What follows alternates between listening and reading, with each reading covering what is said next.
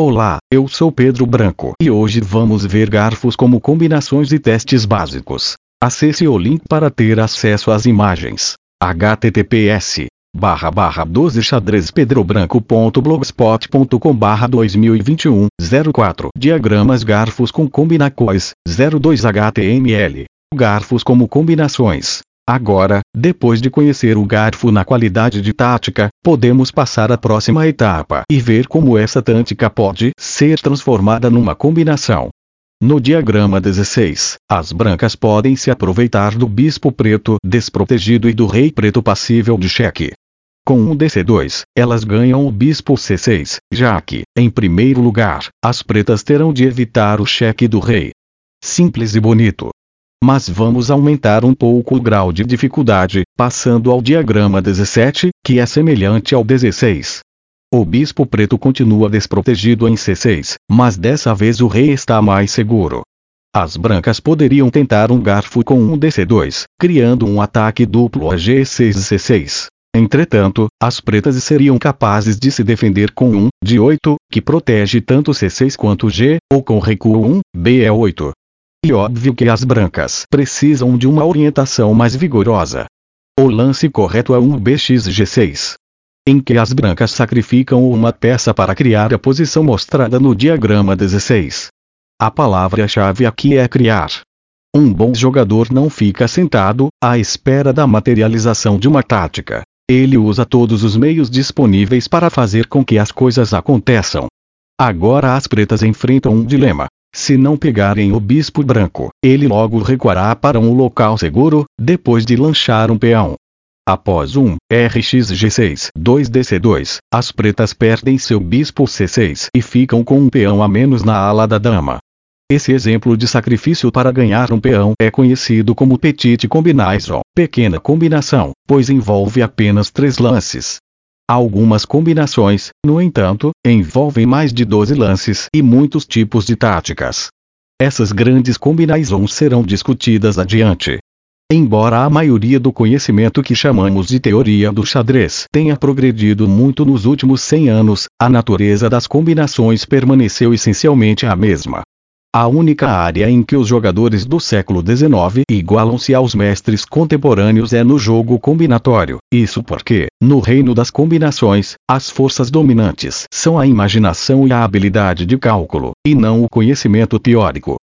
Vejamos agora os diagramas 18 e 19.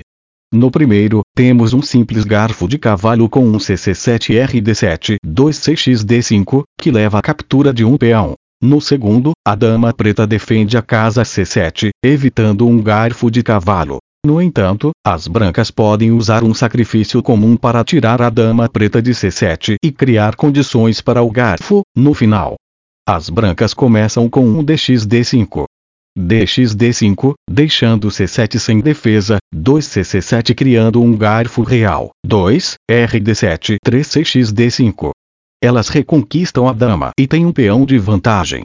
Agora compare os diagramas 18 e 19 mais uma vez. Porque a posição do diagrama 18 era mais fácil de ser jogada do que a do 19? Fomos ensinados a não abrir mão da dama, e nossas mentes travam diante da possibilidade de sacrificar essa peça valiosa. Será que essa relutância em fazer sacrifícios significa que você nunca vai dominar as combinações, Será necessário passar por horas de limpeza cerebral e hipnose para quebrar essas barreiras mentais? E claro que não.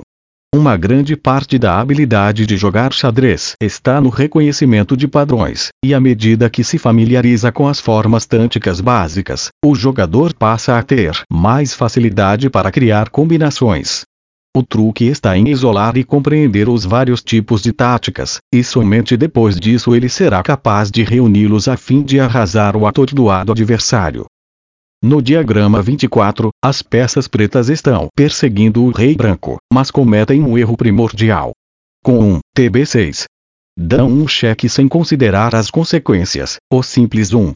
TC3 teria sido mais forte.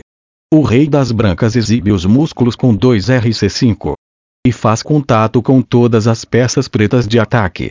As pretas são forçadas a entregar a torre ou o cavalo ou o bispo. Assim, encaminham-se para a derrota. Essa partida ensina uma lição importante. Nunca dê o cheque apenas porque ele está disponível.